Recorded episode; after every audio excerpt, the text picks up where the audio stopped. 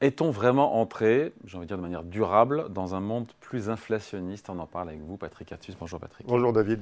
Bon, euh, à court terme, la réponse est oui, évidemment.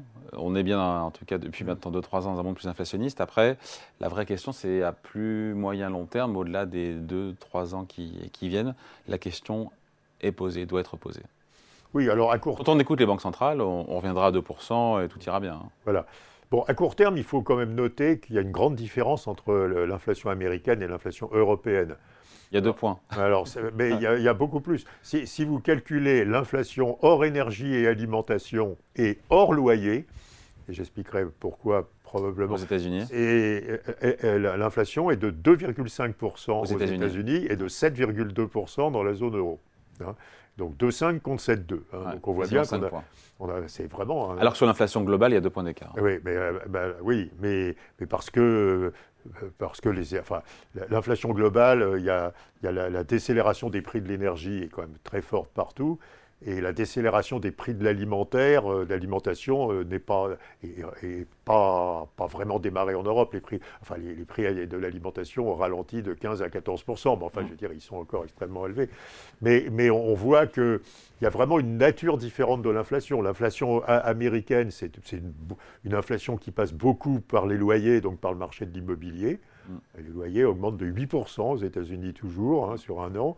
Et euh, l'inflation européenne, c'est une inflation salariale hein, qui, passe par les coûts salariaux des entreprises. Oh, il y a ici l'inflation salariale aux États-Unis, à, peu près, d'ailleurs au même niveau. Hein. Ah non, non, si, si, vous regardez les indicateurs les plus récents, les, les qui sont les, les weekly earnings, hein, les, les, gains hebdomadaires des salariés américains, ils sont à 3,5% de hausse sur un an, et en Europe, on est, on est à 5,5%. Sur, sur, donc euh, il y a, y a une, une désinflation salariale qui s'amorce aux États-Unis et qui, et qui, et qui, est lié à une petite dégradation du marché du travail, hein, qui n'est mm. pas énorme. Et alors, il n'y a pas du tout de désinflation salariale qui s'amorce en Europe.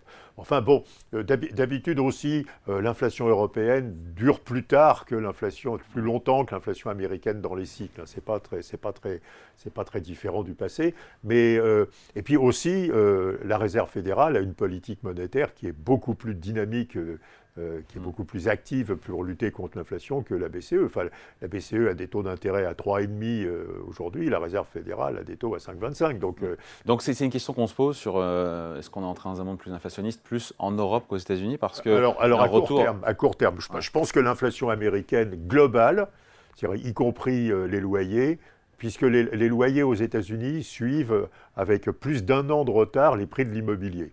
Euh, parce qu'il faut le temps de renégocier les loyers. Quoi. Et les prix de l'immobilier sont en croissance négative sur un an aux États-Unis. Hein. donc euh, l'inflation. De combien? Ils sont, enfin, c'est très légèrement négatif, c'est moins 1, moins 1,5, mais ils sont passés, sur un an, hein, ils sont passés vraiment en croissance négative et ils vont continuer à baisser. Et donc, euh, on, s'attend à, une décélération assez forte des loyers au deuxième semestre. L'inflation globale américaine à la fin de l'année, elle sera entre 2,5 et 3, y compris loyer. Hein. Et donc, le, dans un et puis la, Réserve fédérale n'est pas aussi euh, tranchée sur l'objectif d'inflation que la BCE. Donc euh, la Réserve fédérale, je, ne comprends même pas pourquoi la Réserve fédérale a annoncé 50 points de base de hausse des taux supplémentaires. Honnêtement, ce n'était pas très nécessaire compte tenu de la dynamique de l'inflation aux États-Unis. Bon, la BCE est dans une autre situation. L'inflation européenne, euh, enfin les, coûts salariaux sont, si, vous corrigez de la productivité, sont, à 6% de hausse sur un an en Europe. Hein. Et donc c'est très improbable que l'inflation européenne baisse en dessous de 5% et même elle sera probablement au-dessus de 5%, hors énergie, hors alimentation à la fin de l'année. Bon, donc ça c'est la perspective à court terme. Mais vous avez raison, ce qui est beaucoup plus important, c'est la perspective de, l'inflation à long terme. Hmm. Et si on a déjà du mal à la prévoir à horizon de 3 ans, c'est encore plus dur de la prévoir. Oui, mais on peut réfléchir. ça n'empêche pas de réflchir. Donc, qu'est-ce qui est différent vis-à-vis de la détermination de l'inflation. Par exemple, entre les années euh, qu'on vient de vivre, entre 1900, euh, de, 2000, 2000, et 2020, par exemple, et, euh, et le futur. Qu'est-ce qu'on s'attend Est-ce qu'on s'attend à des différences notables dans la détermination de l'inflation? Alors, la réponse est oui. Alors, d'abord, un, les marchés du travail vont rester beaucoup plus tendus. Et pour ça, pour, un certain nombre de causes, d'abord le vieillissement démographique, hein. il, arrive moins de population sur le marché du travail, même aux États-Unis. Hein. la population en âge de travailler n'augmente plus que de 0,2% par an, et elle baisse de 0,2% par an dans la zone euro. Deuxièmement, parce qu'il n'y a plus de gains de productivité. Donc les chiffres du PIB sont les mêmes que les chiffres de croissance de l'emploi. Mm. Et donc ça, fait plus d'emplois pour un même PIB. Donc on, va, on s'attend à des difficultés de recrutement qui vont se perpétuer et qui vont rester là et donc un, pouvoir de négociation des salariés plus élevé dans le futur qui va, qui va continuer à pousser les salaires. Deuxièmement, la transition énergétique.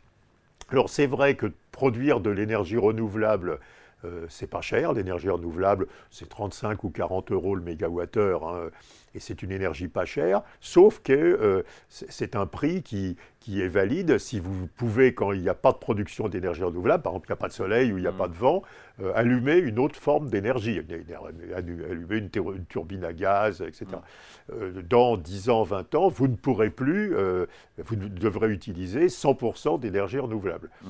Et donc, vous devrez stocker l'énergie, l'électricité que vous produisez, et puis la rendre au réseau lorsqu'il n'y aura pas de production euh, d'énergie renouvelable, parce qu'il n'y aura, pas, aura pas de vent et il n'y aura pas de soleil, ou la nuit, en absence de vent. Et donc, ça, je vous passe le calcul, ça, triple presque le prix total de l'énergie renouvelable, compte tenu du prix du stockage et du prix euh, de la perte d'énergie euh, quand, vous, quand, quand, vous la stockez et que vous la déstockez. Hein. Donc ça, ça sera une énergie qui, qui vaudra au moins 100 euros le mégawattheure, hein, alors qu'on vient de 40 euros le mégawattheure. Donc, donc c'est une multiplication par deux et demi du prix de l'énergie en permanence. et puis troisièmement, les relocalisations industrielles. Alors, euh, il y a des relocalisations euh, qui sont euh, pilotées par les gouvernements, les médicaments, les matériels pour les énergies renouvelables, toute la décarbonation des entreprises. Et puis, il y a, des relocalisations qui sont, qui sont souhaitées. Hein. les, gouvernements souhaitent, en général, se réindustrialiser. Bon, en moyenne, produire dans un pays de l'OCDE, ça coûte deux fois plus cher que produire dans un pays émergent, donc c'est aussi inflationniste. Donc quand vous ajoutez toutes ces causes d'inflation supplémentaire, alors par exemple prenons la zone euro, la zone euro sur la période 2002-2007, hein, qui était une période assez régulière, a eu 2,2% d'inflation totale mm. et 1,9% d'inflation hors énergie et hors alimentation. Ça, on est sûr que c'est terminé. Bah, ça, on est sûr qu'il y aura plus d'inflation que ça. Alors si mon estimation, c'est que l'inflation spontanée de la zone euro sera autour de 3%. Et alors là, vous avez un vrai problème euh, euh, avec, les banques centrales. Et aux États-Unis, 3% euh, Aux États-Unis, autour, probablement à peu près aussi 3, 3, 3,2%, l'inflation de régime. si les États-Unis continuent à faire des, efforts de transition énergétique, hein, ce qu'ils hmm. font beaucoup aujourd'hui, hein, en particulier en profitant de. alors qu'est-ce qui se passe Après, la réponse, c'est. Bah, alors la réponse. Comment vont réagir les banques centrales? Alors, si les banques centrales conservent leurs objectifs d'inflation à 2%, vous arrivez à une situation totalement catastrophique, parce que pour passer de 3 à 2, il faudra une politique monétaire très restrictive. Très restrictive. Il faudra des taux d'intérêt réels beaucoup plus élevés que ce qu'on avait connu dans les années 2000, par exemple. Et donc, ça va tuer les investissements, y compris de transition énergétique. Euh, et puis, euh, comme les taux d'intérêt réels seront beaucoup plus élevés, vous aurez, vous aurez nécessairement une politique budgétaire beaucoup plus restrictive. Vous ne pourrez pas faire autant de dépenses publiques parce que le taux d'endettement public montera. Donc il y aura un effet ciseau. Donc il y aura à la fois une politique euh, monétaire et une politique budgétaire continuellement restrictive, ce qui, ce qui est, ce qui est totalement catastrophique. Donc vous misez sur le fait que les banques centrales vont s'asseoir sur un bah, mandat ou en tout cas prendre des libertés. Je ne sais pas. Euh, euh, l'impression qu'on a, c'est que les banques centrales ne, même ne réfléchissent pas à cette question. elles veulent retourner à 2% d'inflation, mais je crois que... coûte? Mais c'est une grave erreur. Bah, mettez ça, mettez ça euh, de façon un peu provocante. On, va être en économie de guerre. Alors c'est pas seulement la guerre en Ukraine, c'est la guerre contre le changement, euh, le changement climatique, contre le réchauffement climatique.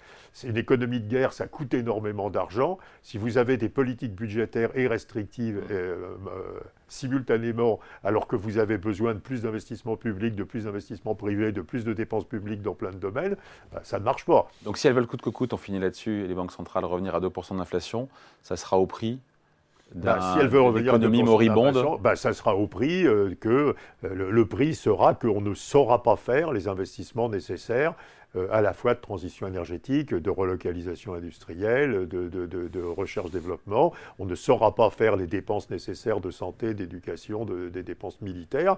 Et, donc, c'est une question extraordinairement importante que de savoir si les banques centrales vont accepter de changer leurs objectifs de politique monétaire et, ce, qui ce, qui desserrera aussi les contraintes sur les politiques budgétaires, bien sûr. Hein. Et c'est une question centrale, parce que si, on, si les banques centrales gardent un objectif d'inflation à, à 2%, alors que l'inflation veut être de 3%, on va vers une catastrophe, y compris climatique. Ouais, voilà. Bon, on n'en est pas encore là, mais en tout cas, c'est bien de poser. Non, mais alors euh, là, il, faut, il faut savoir qu'on parle du long terme. Hein. On parle plus de l'inflation de 2023 et de 2024. On parle de la politique euh, monétaire et budgétaire qui sera suivie à partir de 2025 et sur 20 ans. Hein, mais, mais, il faut espérer que, que, cette perception qu'on est en économie de guerre atteindra les banques centrales. Allez, merci beaucoup. Point de vue signé Patrick Artus, chef économiste de l'Intixis. Merci Patrick. Merci David.